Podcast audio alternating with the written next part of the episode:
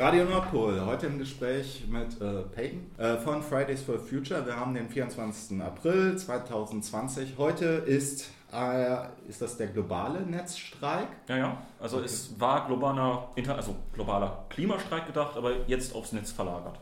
Corona-Krise hat ähm, ja, bei vielen das politische Geschäft, den politischen Alltag ziemlich durcheinandergewirbelt. Möchtest du vielleicht mal schildern, was hat jetzt für euch als ja, recht breite oder auch globale Bewegung diese Corona-Pandemie äh, an Auswirkungen auch gehabt für die politische Praxis?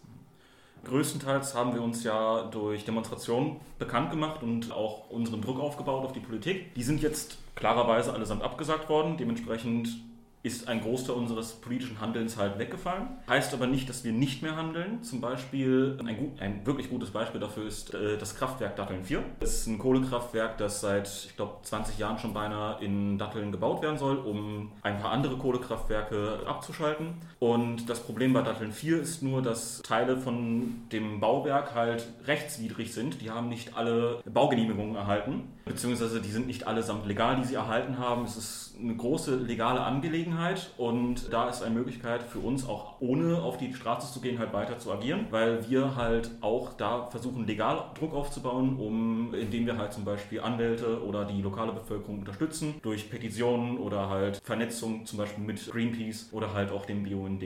Jetzt könnte man ja annehmen, dass durch die Corona-Pandemie vielleicht das Thema auch Klimawandel ganz grundsätzlich äh, oder noch mehr ins Bewusstsein vielleicht von vielen Menschen tritt. Der marxistische Stadtsoziologe Mike Davis äh, hat auch in diesen Artikeln, das Monster steht vor der Tür, mehrfach darauf hingewiesen, dass das auch etwas mit der kapitalistischen Globalisierung, mit der Art von globaler Fle äh, Fleischproduktion, von Zerstörung von Naturräumen auch zu tun hat, dass äh, diese Viren sich äh, schneller von Wildtieren auch auf äh, Menschen nachher übertragen. Deiner Meinung nach ist durch die Corona-Krise vielleicht äh, grundsätzlich das Thema Mensch, Natur, Klimawandel als Zukunftsfragen vielleicht noch bedeutsamer in die Köpfe der Leute getreten oder ist das eher jetzt vielleicht vor dem Hintergrund alltäglicher Sorgen ganz das Gegenteil, dass es am Verschwinden ist, diese Fragestellungen?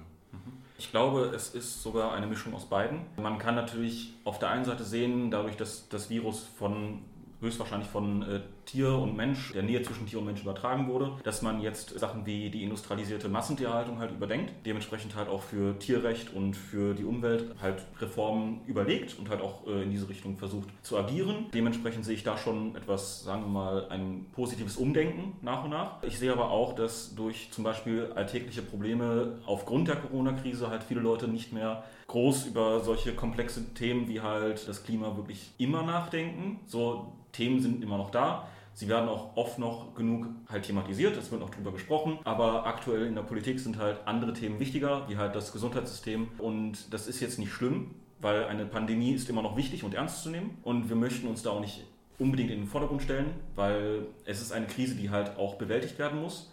Nur es ist halt schon wichtig zu erkennen, dass beides der Klimawandel und Corona Krisen sind, die beide bewältigt werden müssen. Ja, in der Diskussion rund um Corona gibt es natürlich jetzt auch Stimmen, die die Situation gerne nutzen würden, um die Minimalfortschritte oder insofern man das überhaupt Fortschritte im Hinblick auf den Klimaschutz der Bundesregierung so benennen will, wieder in Frage stellen. Es sind gerade Wirtschaftsverbände, die sagen, jetzt droht eine äh, globale Weltwirtschaftskrise und in diesen Momenten müssten erstmal die Sicherung von Arbeitsplätzen, da könnte man sich gerade jetzt ähm, einen ökologischen Umbau der Wirtschaft überhaupt nicht leisten. Wie würdest du das sehen? Ist jetzt quasi gar nicht der richtige Zeitpunkt für Klimaschutz? Ich finde schon, dass jetzt ein sehr guter Zeitpunkt ist, halt das Thema Klimagerechtigkeit auch in den Vordergrund zu stellen, wieder die Verbindung zu schaffen zur, äh, zum Arbeiterschutz und den äh, Arbeiter, äh, Arbeiterinnenbewegungen. Also damit haben wir auch schon versucht anzufangen vor der Corona-Krise. Wir haben schon Gespräche gehabt mit Gewerkschaften, zum Beispiel dem Deutschen Gewerkschaftsbund an sich, zum Beispiel aber auch Verdi war nach und nach bei ein paar Demonstrationen von uns. Wir versuchen da schon die Verbindung zu ziehen, weil wir halt gemeinsame Themen haben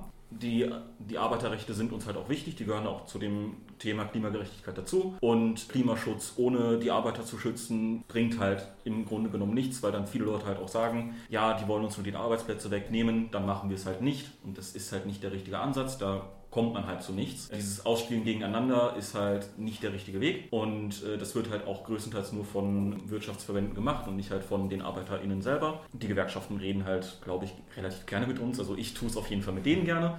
Die Gewerkschaften auf jeden Fall sind ein äh, Ansprechpartner. Fridays for Future versteht sich als Teil einer globalen Klimagerechtigkeitsbewegung. Was kann man sich denn eigentlich darunter vorstellen? Welche Bezüge werden denn da ähm, aufgemacht von Bewegungen? Fridays for Future versteht sich als Klimagerechtigkeitsbewegung.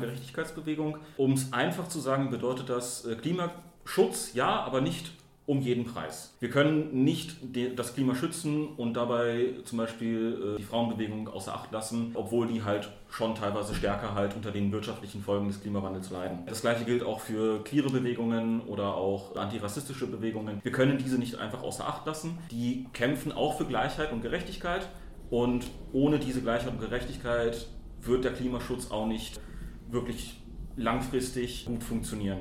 Wir wollen und müssen mit diesen Bewegungen zusammenarbeiten, um halt wirklich wahren, also wahre Gerechtigkeit zu erreichen. Und das Klima kann man auch währenddessen dadurch auch schützen, indem man halt zusammen solidarisch agiert und nicht sich nach und nach teilen lässt. Deswegen wollen wir halt auf diesen Klimagerechtigkeitsaspekt auch hinweisen. Vielleicht auch nochmal ein weiter weiter nachzuhaken, ein sehr bekannter Wurstproduzent und auch in der Fußballszene bekannter Mann hat ja, vorgeschlagen gehabt, dass das ja alles schön gut ist, was ähm, in Deutschland so diskutiert wird am Klimaschutz. Aber ähm, wenn man das wirklich global und in die Zukunft betrachtet sieht, dann müssten in Afrika die Afrikaner als erstes was machen. Die sollten sich am besten weniger vermehren, weil dann würde der CO2-Ausstoß in der Zukunft doch deutlich geringer sein. Was ich, glaube ich, in diesem Rassismus von diesem Herrn Wurstproduzenten versinnbildlicht, ist auch so ein bisschen die Frage, wie geht man eigentlich damit um? Also mit diesem auch Klimanationalismus. Wie will man, gibt es Vorstellungen, wie man vielleicht auch eine globale Solidarität erreichen kann? Da ist zum Beispiel Fridays for Future,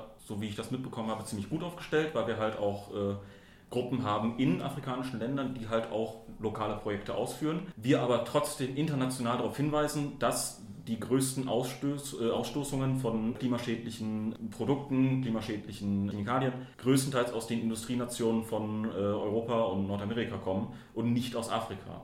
Der äh, Ressourcenverbrauch in europäischen Ländern ist auch um einiges höher als in Afrika.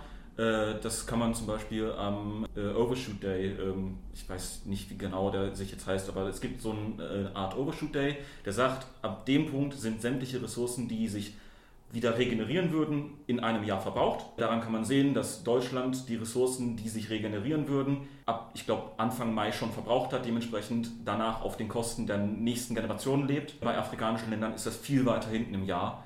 Im Durchschnitt schafft es aber das, die Welt, die Welt glaube ich, nur auf genau die Hälfte des Jahres. Das heißt, äh, ungefähr die Hälfte aller Ressourcen, die wir ein, in einem Jahr verbrauchen, werden sich nicht regenerieren. Die verbrauchen wir auf Kosten der nachfolgenden Generationen. Daran kann man schon mal sehen, dass die europäischen Länder halt um einiges mehr verbrauchen, als sie es eigentlich sich leisten könnten, klimatechnisch gesehen. Und die afrikanischen Länder sind da halt besser, auf jeden Fall. Nur halt natürlich nicht 100%, die sind auch nicht 100% erneuerbar und auch nicht 100% wirklich klimagerecht aufgestellt. Nur die haben halt keine so großen Industrieverbände zum Beispiel wie wir. Die äh, stoßen halt nicht so viel CO2 zum Beispiel aus wie wir. So zu sagen, dass afrikanische Länder das Problem sind, ist einfach komplett falsch. Alleine deswegen. Und auf der anderen Seite, ja, der Rassismus, der ist dabei halt auch ein Thema, ein sehr großes Thema. Und wir stellen uns auf jeden Fall dagegen. Wir, könnten so, also wir können sowas nicht akzeptieren. Es kann nicht sein, dass wir sagen, ja, die, einen Menschen, äh, die eine Menschengruppe da, die ist viel schlimmer als wir. Nein, das System ist das Problem und nicht der Mensch. Wenn man das schon, was du alles angesprochen hast, mal zusammenzählt, also Schutz äh, der Umwelt, Arbeitnehmerinnenrechte sich sollen mit unterstützt werden, es soll eine globale Solidarität sein. Ist Fridays for Future eine linke Bewegung? Ich persönlich sage auf jeden Fall ja und Fridays for Future ist da auch sehr links aufgestellt. Also gerade wegen dem Gerechtigkeitsthema werden wir jetzt nicht nicht mit rechten Parteien zusammenarbeiten. Im Generellen arbeiten wir erstmal mit gar keiner Partei äh, zusammen und wir versuchen auch mit linken Bewegungen halt die Verbindung zu ziehen, weil wir halt ähnliche und gleiche Ziele haben. Da kann ich aber auch zu sagen, in Dortmund zum Beispiel, aber auch, ich glaube, in zum Beispiel Köln müsste es auch sein, hat die Ortsgruppe, das können Ortsgruppen für sich selbst entscheiden, einen antikapitalistischen Standpunkt auch angenommen weil wir halt wirklich der Meinung sind, innerhalb des kapitalistischen Systems können wir halt keinen 100% nachhaltigen Klimaschutz wirklich betreiben. Und ob jetzt Antikapitalismus links ist, ich würde sagen ja.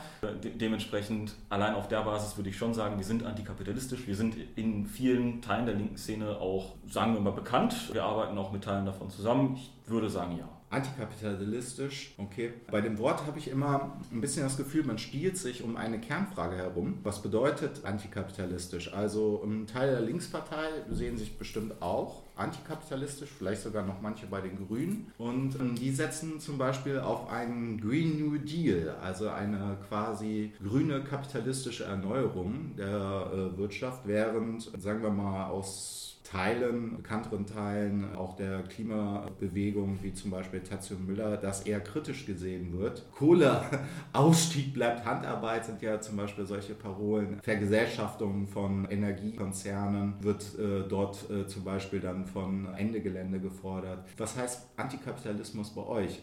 Vielleicht im Hinblick auf diese verschiedenen Vorstellungen. Antikapitalismus heißt bei uns schon, dass wir auch so, so etwas wie einen Green New Deal nicht unbedingt akzeptieren. Es ist eine schöne Idee zu sagen, innerhalb des Systems versuchen wir durch Reformen grüner und nachhaltiger zu werden. Das Problem ist aber, größtenteils das System selbst. Der Kapitalismus an sich beruht halt größtenteils auf Ausbeutung. Dementsprechend können wir nicht einfach sagen, ja, das System behalten wir bei. Wir machen es nur, sagen wir mal, grüner, wenn wir trotzdem weiterhin halt ArbeiterInnen und den Planeten selbst ausbeuten. Antikapitalismus bedeutet bei uns schon, das kapitalistische System, das auf Ausbeutung beruht, muss halt, um wirklich nachhaltigen äh, Klimaschutz zu betreiben, auch abgeschafft werden. So ist das bei uns. Es gibt andere Gruppen, wie, ich glaube, Extinction Rebellion, glaube ich, die sind nicht unbedingt antikapitalistisch, die sind gut esoterisch. Ja, ich habe ich hab da auch eine Meinung zu, die ist auch nicht gerade so nett zu denen. Aber ja, es gibt andere Gruppen, die sehen das nicht unbedingt so und ich muss sagen, ja, es ist eine schöne Idee. Also es ist ja eine schöne Idee zu sagen, oh ja, wir behalten das System bei, reformieren es zum Besseren und das wird dann funktionieren. Aber ich, ich bin der Überzeugung, dass das nicht auf lange Sicht wirklich für alle nachfolgenden Generationen wirklich funktionieren wird. Dementsprechend ein Systemumbruch, ein Systemwechsel ist halt besser, weil es halt wirklich versucht zu garantieren, dass es halt nachhaltig ist, während das aktuelle System selbst mit angesprochenen Reformen nicht unbedingt nachhaltig sein wird. Wir hatten jetzt schon angesprochen, es geht darum, Kämpfe zu verbinden. Es ging äh, um Kampf für Geschlechtergerechtigkeit bzw. Aufhebung des Patriarchats. Es geht um Arbeiterrechte, äh, Kampf gegen die Ausbeutung, also Klassenkampf. Mal praktisch gefragt, äh, die Linke ist ja auch nicht das Paradies, so wie sie vielleicht die Linke auch gerade ist. Welche Erfahrungen habt ihr denn jetzt so in den letzten Monaten oder vielleicht auch schon, sind schon zwei Jahre, oder? Fridays for Future? Ungefähr anderthalb. Anderthalb Jahre äh, mit, mit Linken so gemacht. Also es gibt da eine Partei, die jetzt nicht unbedingt sagen wir mal, gut ist. Sind wir mal ehrlich, es geht halt um die MLPD. Wir haben schon Erfahrungen mit denen gemacht, ob man die jetzt links nennen möchte. Also es ist technisch gesehen eine linke Partei, aber es ist eine autoritäre linke Partei und damit möchte ich persönlich nichts zu tun haben. Aber die haben auch schon versucht, halt sich in die Bewegung selbst, aber auch in die Ortsgruppe nach und nach einzubinden. Bei der Bewegung selbst, da kann ich eine nette Anekdote geben. Die Ortsgruppe in Gelsenkirchen hat sich, ich glaube, im Februar 2019 gegründet. Die offizielle Ortsgruppe am 20. Februar müsste es gewesen sein. Es gab aber eine Woche vorher, an einem Freitag, eine Ortsgruppe, die sich gegründet hat von der MLPD. Die wollten ihre eigene Ortsgruppe gründen, um halt zu sagen, ja, wir machen ja auch mit, wir sind auch äh, für Klimaschutz und so. Die wollten das für sich vereinnahmen Glücklicherweise ist es halt keine offizielle Ortsgruppe von uns. Und die haben dann, glaube ich, irgendwann auch den Slogan gebracht, äh, Fridays for Stalin. Und da ist dann auch, glaube ich, bei den meisten Leuten, hoffentlich auch bei den meisten Leuten in der gesamten linken Szene schon einen Schnitt zu machen und zu sagen, okay, mit denen wollen wir nichts zu tun haben. Bei uns selbst in der Ortsgruppe ist es halt so, dass die auch zu unseren Demos gekommen sind, oft genug auch. Und haben dann versucht, ihre Flyer zu verteilen und ihre Broschüren und halt zu sagen, ja, wir kämpfen auch für Klimagerechtigkeit und auch gegen den Kapitalismus. Und ja, wenn Sie das sagen, dann sagen Sie das. Ich sehe das jetzt nicht unbedingt genauso. Nur Sie haben damit aktiv gegen den Demokonsens verstoßen, weil der Demokonsens immer gesagt hat, Parteien dürfen ihre Flaggen nicht zeigen, dürfen keine Propaganda verteilen. Das sind Parteien, mit denen wollen wir nichts zu tun haben. Die sind überparteilich. Keine Partei vertritt unsere Meinung wirklich gut genug, dass wir mit denen zusammenarbeiten können. Sie haben sich gegen diesen Demokonsens gestellt, haben halt immer weitergemacht und somit haben wir dann immer versucht und ich glaube zwei und dreimal, ich weiß gar nicht, vielleicht auch mal hinbekommen, äh, sie halt auch von der Demo wirklich offiziell auszuschließen. Was aber auf jeden Fall passiert ist, ist, dass die bei manchen Demos immer noch da waren und wir haben uns gesagt, wir lassen uns nicht ärgern haben uns dann ein großes äh, gegen jeden Antisemitismus-Banner genommen und halt größtenteils immer davor gestellt. Dabei wurden die dann auch teilweise handgreiflich, wo dann die Polizei innerhalb der Demo einschreiten musste. Seitdem haben die, glaube ich, versucht, sich mal ins Plenum reinzusetzen, das für sich zu vereinnahmen, was dann auch in einem lauten Geschrei halt geendet hat und das Plenum beendet wurde. Und danach wurde halt auch gesagt, Parteien an sich, nein. Also das wurde auch schon vorher gesagt, größtenteils, es dürfen keine Parteien uns vereinnahmen. Und wenn dann jetzt eine Partei mit 20 Leuten auftaucht, geht das halt überhaupt nicht. Die dürfen auf jeden Fall nicht mitmachen. Einzelne Parteimitglieder dürfen schon noch. Also es gibt schon noch Überschneidungen, gab es, glaube ich, äh, mit der Linkspartei und den Grünen, aber die vertreten dann halt auch im Plenum unsere Meinung. Aber ja, mit der MLPD hatten wir schon unser, unseren Spaß, möchte ich beinahe schon sagen. Die sind äh, aktuell auch ziemlich ruhig bei uns. Also ich glaube, wir haben uns da schon gut genug abgeschnitten zu denen andere linke Gruppierungen in Dortmund zum Beispiel, zum Beispiel äh, der Nordpol, na, jetzt gerade beim äh, äh Interview. Interview, also ja, äh, Nordpol, ja, wir versuchen schon zusammenzuarbeiten. Der Nordpol, soweit ich weiß, hat uns auch immer sehr gut geholfen, bei zum Beispiel dem Lauti müsste es gewesen sein. Für unsere Demos ist es auch sehr nett, das, äh, dafür wollen wir uns auch gerne revanchieren und so. Und was auch im Nordpol gerne mal war, Antifa-Café, die hatten, ich glaube, im Januar und Februar und ich glaube auch im März geplant, aber das wurde jetzt leider Gottes, glaube ich, abgesagt, waren Themen zu Klimagerechtigkeit und Klimabewegung halt auch gewesen. Die Vorlesungen, da waren Teile unserer Ortsgruppe halt anwesend, um sich das halt anzuhören. Teile unserer Ortsgruppe gehen halt auch von sich aus auch schon vorher zu, zum Nordpol oder halt auch zwei, dreimal zum Pitchen. Also wir haben schon persönliche Ebene eine Verbindung zu denen und auf, sagen wir, Ortsgruppenebene, offizieller Ebene äh, gibt es auch eine relativ gute Zusammenarbeit mit zum Beispiel der autonomen Antifa 170. Die haben uns bei äh, unseren Demos unterstützt, wir haben die größtenteils unterstützt, äh, wo wir konnten, sagen wir es mal so. Also ja, ich sehe schon, dass wir mit den linken Gruppierungen in Dortmund relativ gut zusammenarbeiten. Das Antifa-Café macht natürlich auch bei Radio Nordpol weiter, aber du hast es jetzt schon ziemlich offen angesprochen. Also ihr ähm, arbeitet auch zusammen mit der Antifa in einer Stadt wie Dortmund. Stößt das überall auf Applaus? Bei unserer Ortsgruppe auf jeden Fall, weil wir sind auch klarerweise auch antifaschistisch. Ist, glaube ich, hoffentlich klar geworden, dass wir relativ ähm, antifaschistisch auch sind. Aber es gibt natürlich auch Leute in Dortmund, die das nicht unbedingt gerne sehen. Und gut, persönlich habe ich jetzt eine schlechte Meinung von Menschen, die was gegen die Antifa haben. Auf einer Ortsgruppenebene kann ich halt schon anerkennen, dass man dadurch Leute abschrecken könnte. Oh, die arbeiten mit der Antifa zusammen. Da gibt es halt manche BürgerInnen, die das jetzt nicht unbedingt immer gerne sehen. Ich finde aber, dass die Zusammenarbeit mit, der, äh, mit Antifa-Gruppen um einiges wichtiger ist, als solche relativ zentral politisch angesiedelten BürgerInnen mitzunehmen. Weil wir sind antifaschistisch, wir müssen auch antifaschistisch auftreten. Gerade bei aktuellen faschistischen Anschlägen und rassistischen Anschlägen auch müssen wir uns solidarisieren. Und ohne Antifa wird das schwierig. Dementsprechend, wir solidarisieren uns mit denen, wir arbeiten mit denen zusammen und das ist auch gut so. Wir werden uns das auch nicht äh, wegnehmen lassen. Vielleicht kommen wir gegen Ende unserem Gespräch ähm, ein wenig in die Zukunft. Ich mhm. weiß nicht, inwiefern ihr das schon diskutiert habt. Ja, Fridays for Future äh, wird maßgeblich immer verbunden mit Freitags. Es wird gestreikt. Mhm. Die Schule nicht besucht. Jetzt waren die Schulen mehrere Wochen dicht und es ist auch noch ein bisschen unklar, ob und wann überhaupt wieder Formen von Demonstrationen möglich sein werden. Habt ihr schon überlegt oder gibt es schon erste Überlegungen, wie vielleicht in den nächsten Wochen und Monaten eure politische Praxis aussieht? Einen großen Plan dazu haben wir noch nicht. Sagen wir mal da ganz ehrlich. Also es wurden an sich immer vor Corona schon Sachen geplant, für den Mai zum Beispiel und ich glaube auch darüber hinaus. Sind jetzt alle flach gefallen, klarerweise. Es waren größtenteils Demos geplant, es waren Aktionen geplant, ist jetzt, naja. Wir versuchen größtenteils Sachen online bereitzustellen, zum Beispiel äh, Theorie lesen, die halt in diese Richtung von Klimagerechtigkeit geht. Äh, es gibt zum Beispiel Webseminare, die das äh, zum Beispiel thematisieren wollen. Jetzt gerade bleibt uns halt nicht viel als Vernetzung, leider Gottes ich würde auch gerne wieder auf die Straße gehen, aber naja, und sonst ist halt größtenteils nur abwarten, bis wir dann wieder normale Demonstrationen anfangen können. Leider. Vielen Dank an dich, Peyton von Fridays for Future aus Dortmund. Mhm. Gibt es noch etwas, was du der Zuhörerin schafft mit auf den Weg für die nächsten Tage und Wochen geben möchtest? Bleibt gesund, ist, glaube ich, aktuell das äh, Wichtigste.